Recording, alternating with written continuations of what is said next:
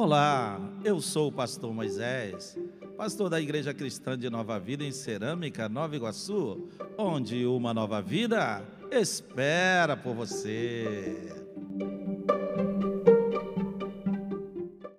Não deixe a sua casa cair. Não deixe a sua casa cair. Irmãos, o desejo de Deus é que nós, como cristãos, como filhos de Deus, tenhamos uma vida espiritual bem fundamentada. Bem fundamentada. Deus não quer que a sua casa caia. Deus não quer que você seja envergonhado pelas pessoas, por este mundo, dizendo, aí, estava na igreja, perturbando, falando que a gente que tinha que aceitar Jesus, falando que Jesus é maravilhoso, e agora está aí, ó, nos vícios, na bebedice, voltou para a gandaia, voltou para a bagunça. Deus não quer que essas coisas aconteçam conosco.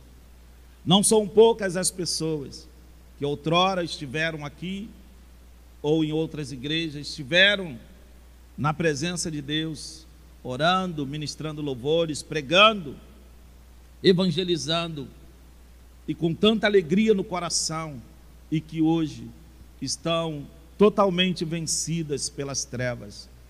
Conheço homens que estiveram pregando, estiveram ministrando louvores e, e faziam com excelência, e que hoje, infelizmente, encontram-se totalmente manietados nas mãos de Satanás.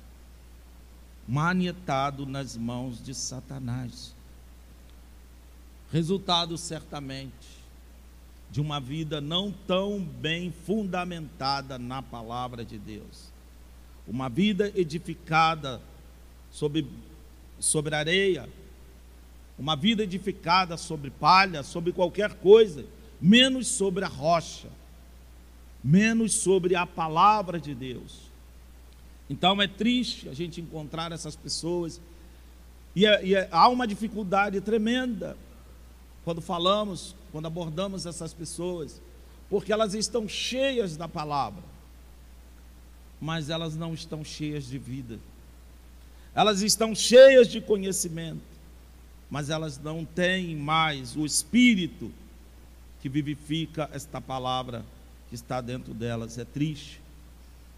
A gente vê pessoas que comungaram conosco, pessoas que a gente via como pessoas promissoras e que hoje estão na sarjeta espiritual.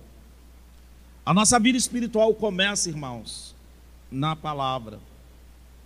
A nossa vida espiritual começa na palavra.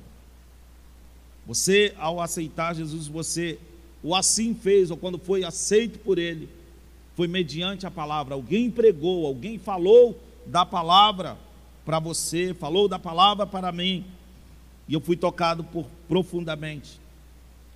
Tiago, capítulo 1, versículo 18 diz que segundo o seu querer, ele nos gerou pela palavra da verdade.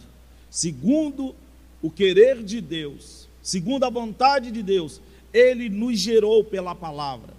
Nós fomos gerados pela palavra. A nossa vida é o resultado da palavra de Deus. A tua vinda a esta casa esta noite é resultado da palavra de Deus. É a palavra de Deus que está dentro de você. Que o Espírito aviva, o Espírito fala conosco por meio da palavra. Quanto mais cheios da palavra, melhor será a nossa condução no reino e será melhor a possibilidade do Espírito Santo nos guiar. Porque ele, através da palavra que está dentro de nós, ele nos faz lembrar de todas as coisas e assim ele consegue dirigir a vida do crente. Pedro diz que nós fomos regenerados mediante a palavra, o qual vive em nós e dura para sempre. O cristão que vive fora da palavra de Deus, ele está vivendo num território minado, num terreno minado. O crente que acha que pode viver fora da palavra de Deus, ele está pisando num terreno minado. Que acha que pode só vir à igreja, cantar, talvez dar uma boa oferta, dizimar, ou talvez se juntar com um grupo de pessoas e gostar disso, mas não praticar a palavra, é um crente que vive num terreno minado, num terreno perigoso. E a qualquer momento pode ter a sua vida destruída. Pode sofrer sequelas espirituais por ataques de espíritos malignos. A gente precisa, nós precisamos levar isso muito a sério, se queremos chegar até o final da nossa jornada com Cristo. Então, para o cristão, viver fora da palavra é viver em um território minado, é viver em zona de risco, é viver perigoso e a destruição pode surpreendê-lo. Não somente começamos a viver pela palavra, como também só vamos permanecer vivos ou só permaneceremos vivos se continuarmos na palavra. Se você não ficar na palavra, se eu não ficar na palavra, se nós não ficarmos na palavra, nós vamos morrer, meus irmãos. Vamos ficar como mortos-vivos, vamos ficar, de repente, até por costume, no meio do povo de Deus, mas mortos. Mortos, sem prazer, sem alegria. Quantos crentes não têm alegria, não têm alegria, eles gostam do ambiente da igreja, eles gostam das canções da igreja, mas eles não têm vida gerada pela palavra, eles não têm paz gerado pela palavra, eles não têm direção pela palavra, por causa da negligência. Semana passada falamos sobre a importância, o poder da palavra, o poder da palavra, a importância da palavra, e o Senhor nos traz esta noite para continuar insistindo conosco acerca da necessidade de valorizarmos a Sua palavra. Valorizarmos a Sua palavra. Temos ouvido neste lugar a palavra de Deus, né? Estamos às segunda-feira orando, mas ouvimos a palavra. Estamos quarta-feira aqui neste lugar ouvindo a palavra de Deus. Estamos ao sábado pela manhã, pelas manhãs ouvindo a palavra de Deus. Estamos fazendo visita. Alguns irmãos estão saindo comigo às quarta-feira. Nós temos acompanhado, dado assistência lá em Tânia, e lá nós pregamos a palavra. Nós estamos vivendo envolvidos com a palavra, dependentes da palavra. Né? Ontem, após a oração aqui na parte da manhã, também Fomos fazer uma outra visita e ali houve ministração da palavra. À noite teve culto de homens neste lugar e houve ministração da palavra. Deus está usando a sua palavra no nosso meio. E Ele quer que você se deixe vencer por ela. Ao entrar neste lugar, meus irmãos, se desarme. Entre neste lugar desarmado, desejoso de ouvir a voz de Deus desejoso de ouvir a voz de Deus. Talvez em meio a tantas palavras você possa ouvir alguma coisa que te desagrade, que você não concorde. Mas entenda que o proverbista disse que nas multidões de palavras há transgressões. Quem fala muito erra muito. Mas em meio a muitos erros, Deus tem uma palavra para você em nome de Jesus. Porque o vaso é de barro. Não, os pregadores desta casa não são deuses. Nós não somos o Espírito Santo. A profecia é um dom de inspiração. Falamos inspirados pelo Espírito Santo, mas há partes nossas também. Há muitos dos nossos pensamentos. Mas o meu desejo é que o pensamento de Deus encha a tua mente em nome de Jesus.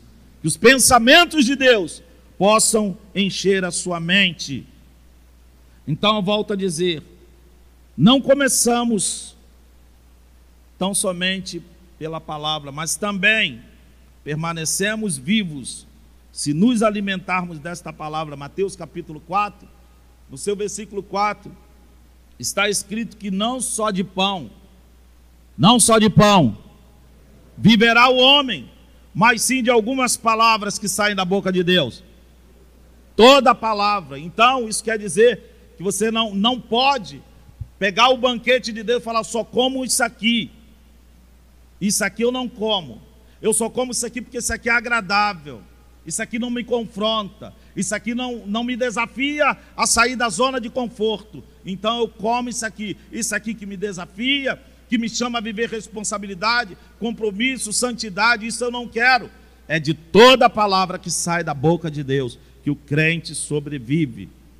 Lá em Deuteronômio capítulo 8, versículo 3, o Senhor disse ao seu povo: qual foi o propósito dele humilhá-los, de deixá-los passar fome, de sustentá-lo com um maná no qual eles e seus antepassados não conheciam? Ele disse: Eu fiz isso com vocês, eu os provei no deserto. Lá no deserto eu humilhei vocês, eu deixei vocês passarem necessidade, sustentei com algo que vocês não conheciam e muitos de vocês até mesmo não gostaram. E ele fala qual era o propósito, isso você pode conferir em Deuteronômio 8:3. E ele diz qual era o propósito: mostrar-lhes que nem só de pão viverá o homem, mas de toda a palavra que procede da boca de Deus. Deus falou: Eu humilhei vocês, levei vocês para o deserto, deixei vocês passarem fome, passarem privações, sustentei com o maná que nem os vossos antepassados conheciam, para mostrar para vocês que nem só de pão, nem só de comida vive o homem. Às vezes ficamos voltados buscando as coisas materiais, quando Deus, na verdade, está chamando muito crente para se aproximar da palavra. Está querendo que muitos crentes baixem guarda e digam para ele: Eu me rendo, eu me rendo. Eu tenho fugido, mas aonde eu vou, parece que eu fico ouvindo esta mesma palavra. Aonde eu vou, esta palavra me persegue. O Senhor tem falado e eu me rendo à tua voz, Senhor para a glória do teu nome. Para a glória do teu nome. A nossa vida, a nossa alegria, a nossa vitória, nossas vitórias e até mesmo as nossas derrotas. O nosso futuro, a nossa eternidade estão ligadas à palavra. Estão ligadas à palavra de Deus, ligada a palavra de Deus. O escritor aos Hebreus diz no seu capítulo 1, versículo 3, que Jesus, ele sustenta todas as coisas pela palavra do seu poder. Ele sustenta todas as coisas pelo poder da sua palavra. Você está vivo esta noite porque a palavra de Deus está te sustentando. Ele sustenta todas as coisas, sustenta a tua família, a tua casa ele sustenta. Ele te sustenta intacto, sem que o diabo consiga destruir a sua vida por intermédio da palavra. A palavra de Deus está entre nós, irmãos. O Espírito de Deus está entre nós. Volto a dizer: a vida do crente precisa estar fundamentada e alicerçada sobre a palavra. Quando o diabo consegue tirar a palavra do crente, quando o diabo consegue tirar a palavra do crente, ele consegue tirar o crente da palavra quando ele consegue tirar a palavra do crente, ele consegue tirar o crente da palavra. Quantas pessoas você não tem prazer de ler uma Bíblia? Você lê um montão de revistinha, você lê um montão de coisa, você lê jornal, você fica no YouTube buscando pregações, ouvindo pregações e etc, etc, etc, mas você não se comprar nas Escrituras. Seu, cora seu coração não queima, seu coração não arde, mediante a sua busca de Deus por intermédio da palavra. Deus fala por meio da palavra.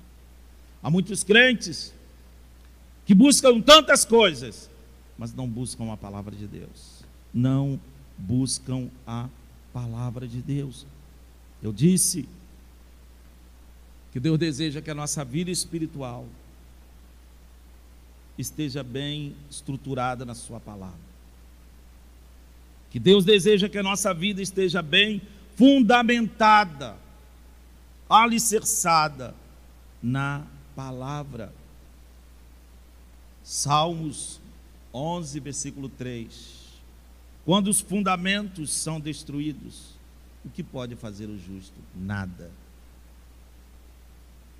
Quando as bases, aquilo que sustenta a nossa vida, são destruídos, o que pode, o que poderá fazer o justo? Nada. Quando a palavra é arrancada da sua vida, quando você começa a tomar direção, direções por impulsos, tomar direções sobre influência de pessoas, supostamente inteligentes, sábias, você começa a correr, a entrar por um caminho perigoso. Quando, fundamento, quando os fundamentos são destruídos, o que pode fazer o justo? A resposta é nada. Quando aquilo que dá firmeza ao crente é arrancado, ele vira um brinquedo nas mãos do diabo. E eu lembrei agora de Sansão.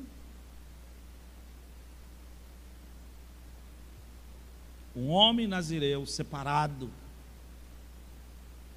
o qual Deus o orientara usando seus pais.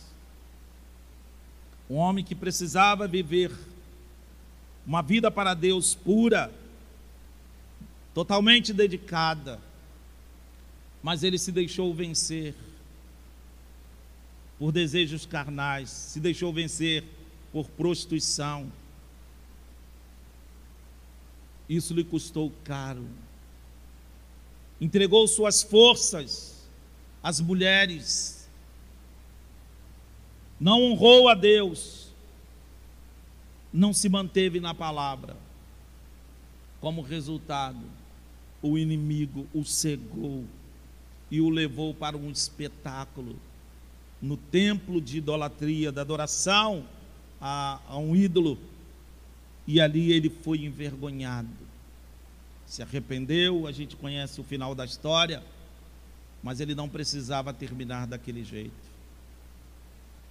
Muitos crentes estão ficando cegos, muitos crentes estão virando brinquedos nas mãos do, do inimigo, porque estão dando as costas para a palavra de Deus, estão dando as costas para a palavra de Deus algo que, como cristão, Deus deseja que venhamos servir a Ele,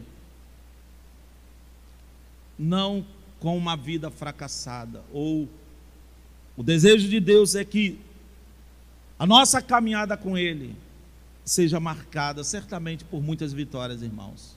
Nós teremos aflições, mas nós não podemos viver de derrota em derrota, de derrota em derrota. E há muitos crentes sofrendo. Não falo derrotas financeiras, mas derrotas espirituais, uma em cima da outra. Porque estão dando as costas para a palavra de Deus. O Senhor chegou para Gideão e deu uma palavra para ele. Precisava fazer uma reviravolta no meio do seu povo, porque seu povo estava sendo subjugado a inimigos terríveis, e o Senhor se revela a Gideão e diz, e diz para ele: Olha, vai nessa tua força, pois o Senhor é contigo. Esse homem teve muita dificuldade de acreditar naquilo que Deus estava falando. Se o Senhor é comigo, se o Senhor é conosco, porque nós estamos passando por tudo isso que tem acontecido conosco, porque temos passado por tanta vergonha, Deus, mesmo Deus falando que era com ele, liberando uma palavra, isso não serviu, ele não abraçou esta palavra, não pegou esta palavra como uma âncora para a vida dele, não colocou isso como uma base firme debaixo dos seus pés para enfrentar os inimigos, muito pelo contrário. Esse homem começou um mimimi na presença de Deus terrível dizendo: sou, a minha família é menor, eu não tenho condições. Que bom que Deus não dá confiança. Que bom que Deus não fica preso a mimimi de crente. O Senhor falou: vai nessa tua força, porque você vai livrar Israel das mãos dos seus inimigos. Mas ele precisou se deixar vencer pela palavra. E muitas vezes Deus está falando Coisas grandes com pessoas que se sentem tão indignas da grandeza profética da palavra liberada sobre as suas vidas. Irmãos, e uma das características da palavra profética é isso, é que ela sempre será maior do que a nossa realidade. Deus pegou um homem acovardado e falou: Você vai livrar o meu povo. Eu vou fazer algo grande através da sua vida. Mas ele teve dificuldade de aceitar.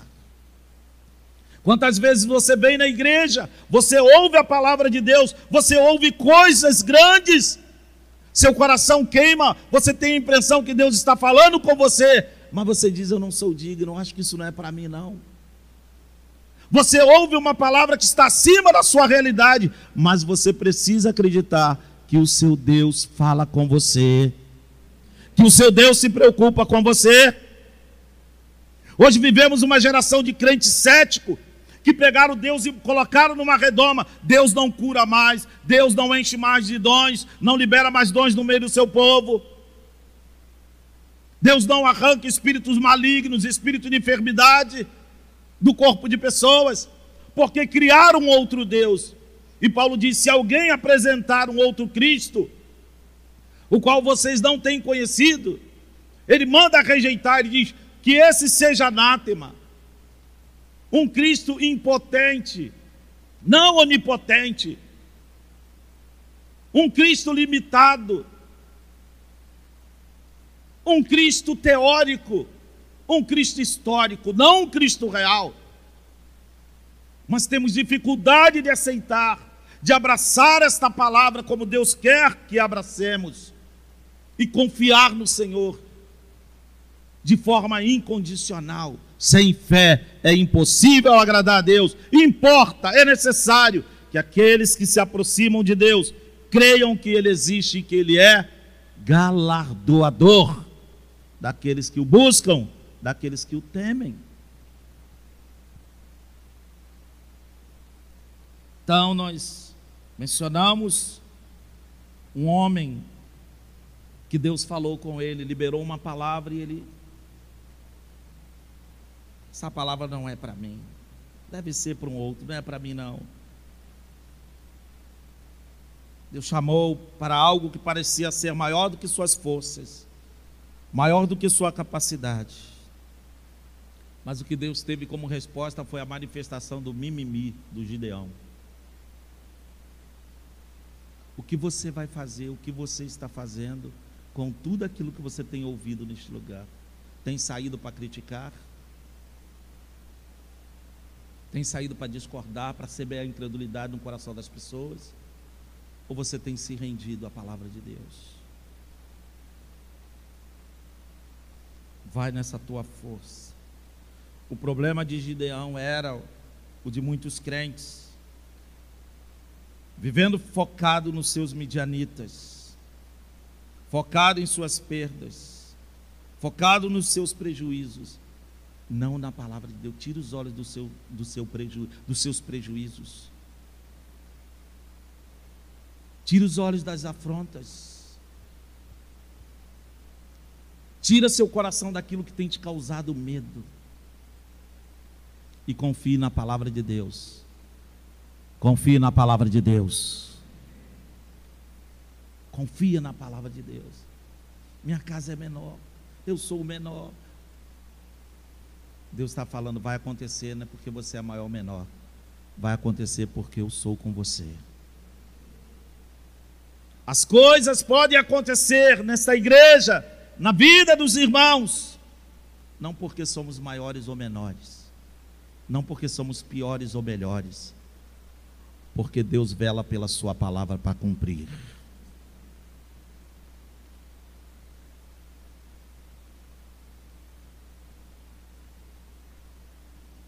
Um homem focado na sua debilidade, nas suas dificuldades, nas questões familiares. Sou menor, minha família e babá. Para nós cristãos há uma necessidade extrema de fazermos as coisas certas olhando para a palavra. Fazer as coisas certas olhando para a palavra. Não devemos fazer edificações. Não, fazer, não devemos fazer levantar construções, investimentos para o fracasso. Edificações que nos causem problemas, sofrimentos e dor. Lamentações 3,39 vai dizer: De que se queixa o homem? De que reclamam os homens? Dos seus próprios pecados. Muitas vezes a queixa do homem está ligado a uma vida voltada ou uma vida de costas para a palavra de Deus de atitudes erradas. Nossas casas podem cair por omissão à palavra não deixe a sua casa cair. A nossa casa, quando Jesus fala de casa, está falando de vida, ele está comparando a vida do homem a uma casa. E a nossa casa pode cair se nós formos omissos à palavra de Deus, aos conselhos de Deus, às advertências de Deus. Interessante que quando Deus tira seu povo da terra do Egito, o que Deus faz?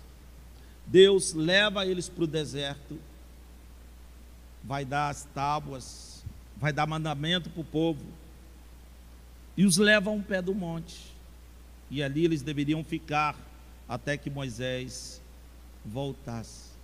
O que estava acontecendo? Deus estava estabelecendo a sua igreja.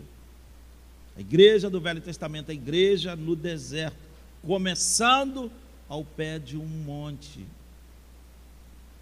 em que eles deveriam ouvir a palavra, ouvir, aprender, se render às leis, aos mandamentos de Deus, amar ao Senhor Deus com toda a sua vida, com toda a sua alma, com todo o seu entendimento, amar o próximo como a si mesmo. Aprender que eles não deveriam roubar, não deveriam matar, não deveriam falar falso, dar falso testemunho não deveriam cobiçar a casa do seu próximo, os animais do seu, do seu próximo. Eles deveriam atinar para a palavra ministrada ao pé daquele monte, se render à palavra, mas eles já começaram mal. Eles já começaram transgredindo. Moisés estava para descer, para trazer o mandamento, mas eles já estavam dominados por um espírito de idolatria, por impaciência, mas foi ao pé do monte que eles receberam mandamento, os quais o Senhor disse que eles deveriam obedecer e viver. Os quais mandamentos, os quais o Senhor disse: se vocês obedecerem a minha palavra, vocês irão prosperar. E eles serviriam como testemunha viva da grandeza do Deus de Israel. Mas eles negligenciaram, eles desobedeceram, e como resultado, eles ficaram prostrados no deserto. Nesse texto aqui, o Senhor inicia, o Senhor está trabalhando para iniciar a sua nova igreja, a igreja do Novo Testamento. Ele começa trabalhando com homens, com alguns homens, pelo que parece 12 homens. E ele está ao pé do monte, dando mandamentos, orientando esses homens acerca de muitos assuntos. O Senhor falou com eles acerca da prática da justiça, os ensinou como eles deveriam dar esmola, evitar ficar tocando trombeta, se amostrando, querendo atrair louros para si mesmo. O Senhor falou com eles sobre o dever de orar, é um dever o crente ter vida de oração. Insistiu com eles, os ensinou, orou de forma que eles foram impactados pela sua maneira de orar, que era diferente a dos escribas e fariseus, daqueles homens que levantavam as mãos nas esquinas e oravam para que as pessoas pudessem vê-los orando e achar que eles eram alguma coisa. Eles sentiram profundamente a comunhão do Senhor ao vê-lo orando.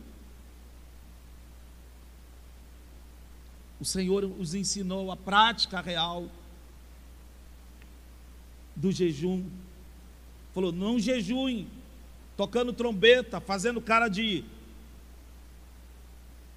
de maracujá com tosse, né? Com a cara amassada aqui, esse camarada tava, tava jejuando e murchava a cara, ficava todo murcho, para todo mundo ver que eles estavam jejuando. Era fácil observar que eles estavam jejuando, porque na verdade o que eles queriam era aparecer. Não era o momento deles de amortecer a carne e fazer uma declaração no seu próprio corpo de que Deus era o Senhor da vida deles, de que nem só de pão viveria o homem, mas sim de toda a palavra e dedicação a este Deus. Eles tocavam trombetas. Falou da importância de acumular tesouros nos céus, de não de viver investindo nas coisas deste mundo. Porque há muitas pessoas que investem em tantas coisas aqui neste mundo, mas não estão investindo lá na eternidade. Não estão investindo em tesouros espirituais. Ele os ensinou a fazer tal coisa. Falou sobre a importância de preservar os olhos,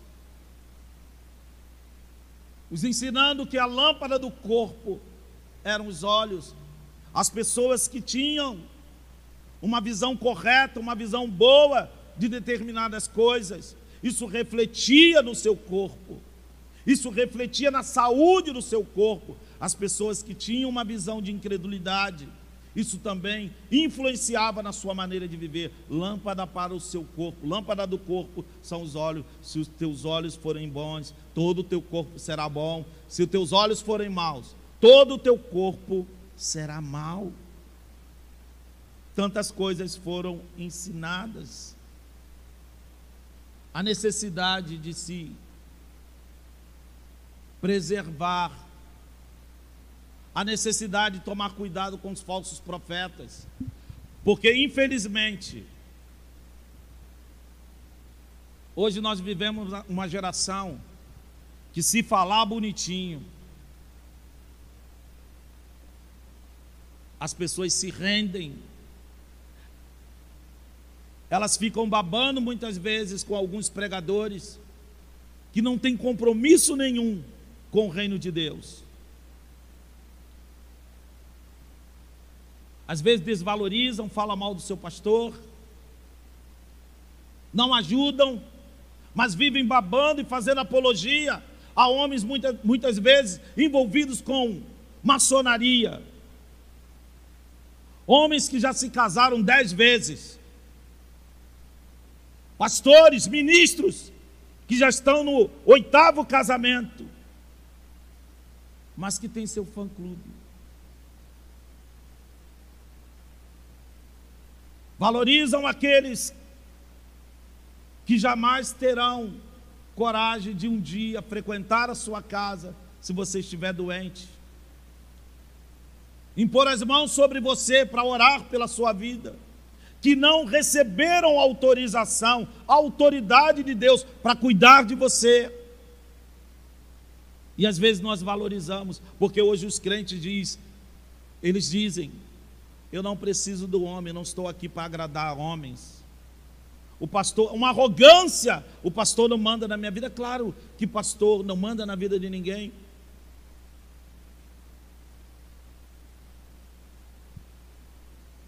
Nós exercemos uma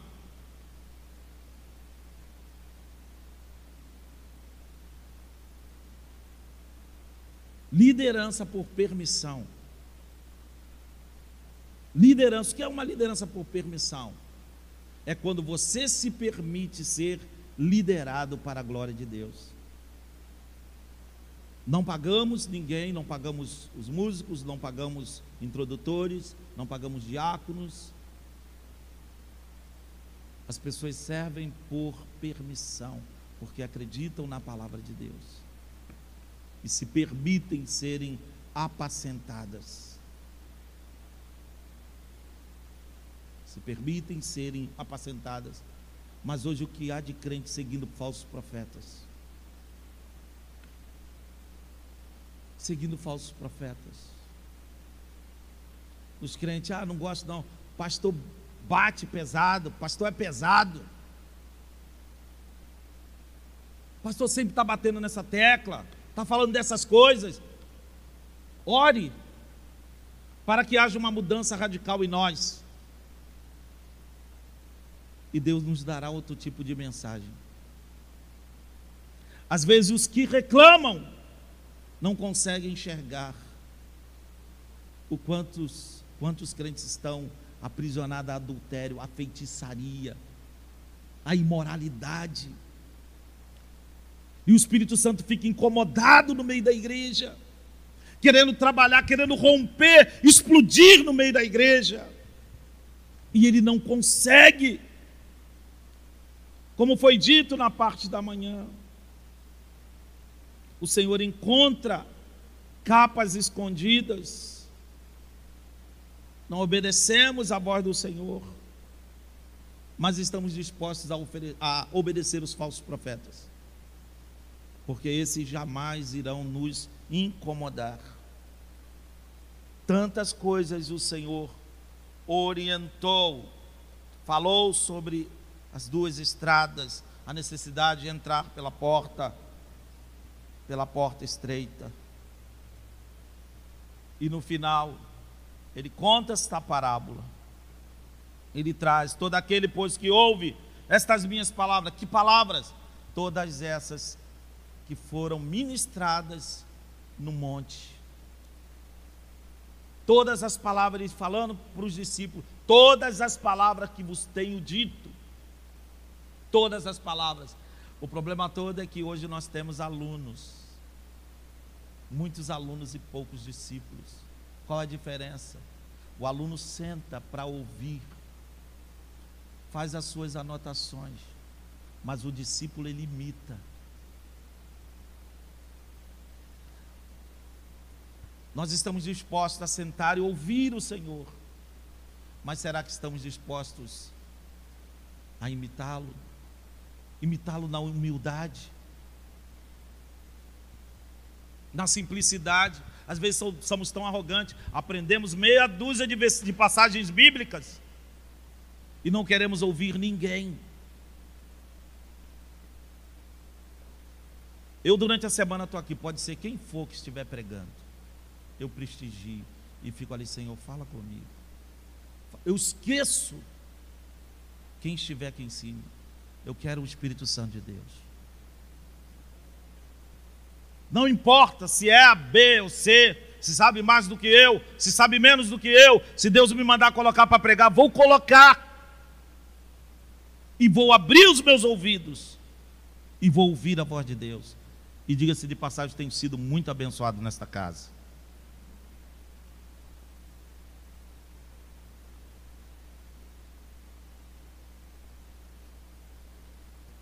Todo aquele, pois, que ouve as minhas palavras e as praticas, será comparado a um homem prudente que edificou a sua casa sobre a rocha.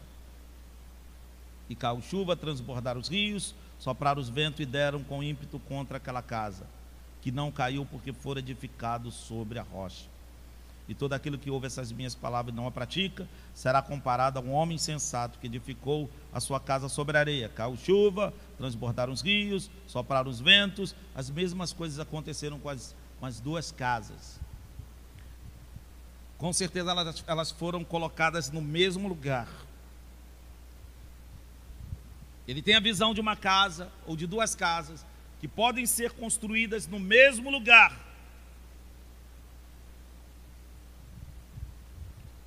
A diferença é o fundamento. Irmãos, e achar a pedra, achar a rocha, dá trabalho. É por, é por isso que alguns constroem casas superficiais.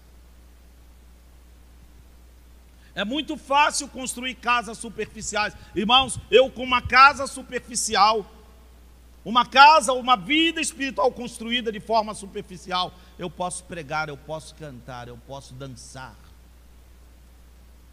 Eu posso até fazer visita.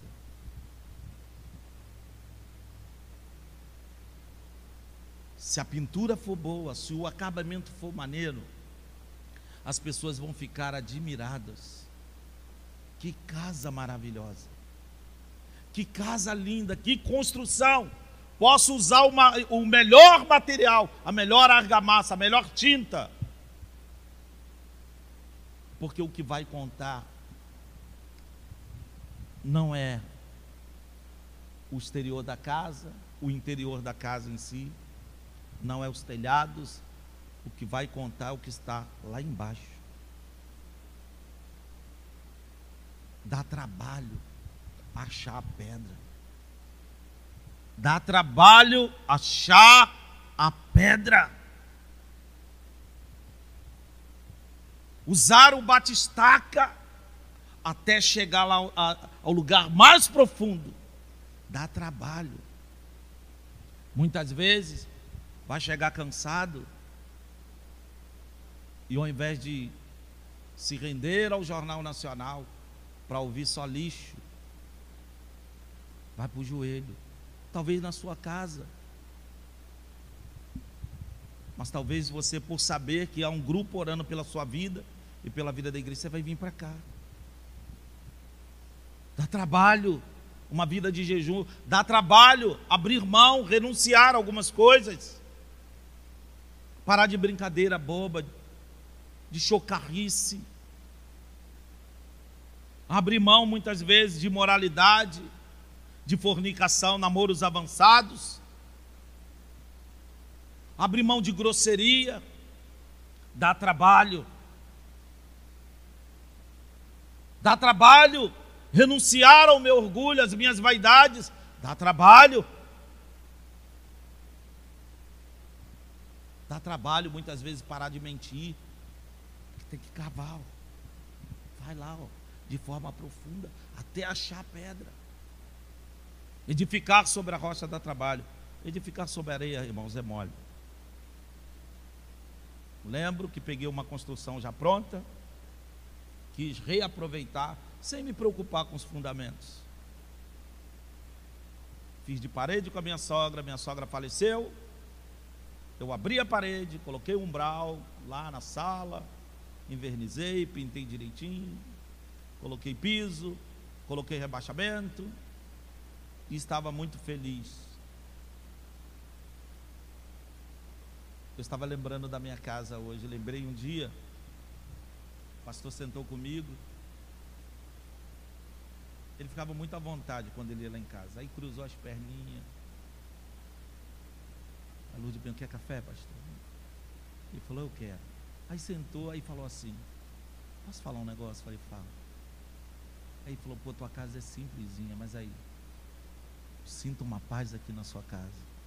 Hoje eu estava lembrando dele, ele sentado lá comigo na sala e ele falando sobre isso. mas aquela casa de paz. Até hoje já morei em duas casas. Eu não sinto a alegria o qual eu sentia casa simples.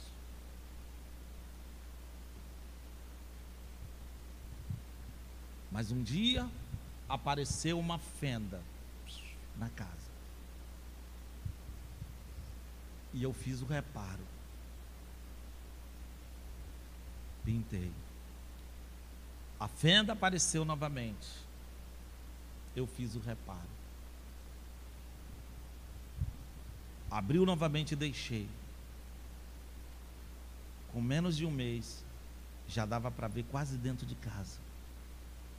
A porta do meu quarto começou a arrastar no chão. O piso do banheiro começou a soltar.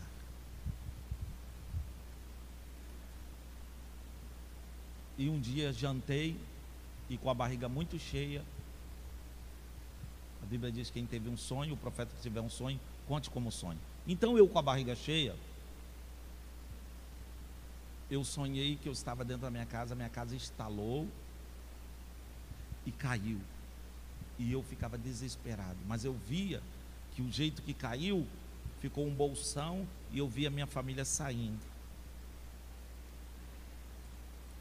Ainda assim, e eu rapidamente peguei minha família e fui morar no bairro Botafogo. Meu cunhado chegou lá e falou: Rapaz, subi em cima da laje, estava batendo com uma cavadeira, a casa deu um estalo, eu pulei lá de cima e caiu tudo. A casa estava bonitinha, por dentro, por fora, mas a base a comprometeu. Não havia fundamento suficiente para sustentar aquela casa. Quem tem ouvidos, ouça o que o Espírito diz à igreja.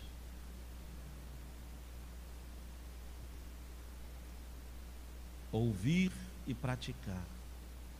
Não adianta, irmão, sairmos daqui e alguém nos desafiar e a gente sair no braço com a pessoa lá fora. Xingar vizinho. Viver de escândalo. Viver postando fotos indecentes em redes sociais. Eu fico com raiva quando eu, eu, eu, toco nesse assunto, mas é vergonhoso, por isso eu não, nem vou lá no WhatsApp. Às vezes chega notificação de aniversário, às vezes respondo lá no Facebook, melhor dizendo, notificação de aniversário. Pode procurar, você não vai ver o de sunguinha, sem camisa. Isso daí já olhei pelo retrovisor, irmão, já passou. Os que estão em Cristo Jesus, nova criatura é. As coisas velhas já passaram, tudo se fez novo. O crente pode ir numa praia, numa piscina, mas desde o momento que ele quer sensualizar, quer postar seu corpo, expor o seu corpo em rede social, irmãos, eu fico imaginando se Jesus faria isso. Se aquelas mulheres que acompanhavam Jesus, mulheres que foram orientadas a dar bom testemunho para que as mais novas as seguissem, mulheres que ouviram que elas deveriam se posicionar em santidade e dar oportunidade para que as novas seguissem sua maneira de viver no seu casamento, para que elas também se casassem, gerassem filhos e não desse oportunidade ao inimigo de blasfemar. O nome do Senhor tem sido blasfemado por causa de uma igreja que virou as costas para a palavra. O nome do Senhor tem sido vituperado por causa de uma igreja que não se preocupa se o Espírito Santo vai se entristecer ou não. Não deixe sua casa cair. Obedeça a palavra de Deus. Não deixe sua casa cair. A tentação vem para todos, irmãos. O dia mal vem para todos. As chuvas as águas bravias alcançam todos. O que fará a diferença? Os fundamentos. Feche os seus olhos. Mário.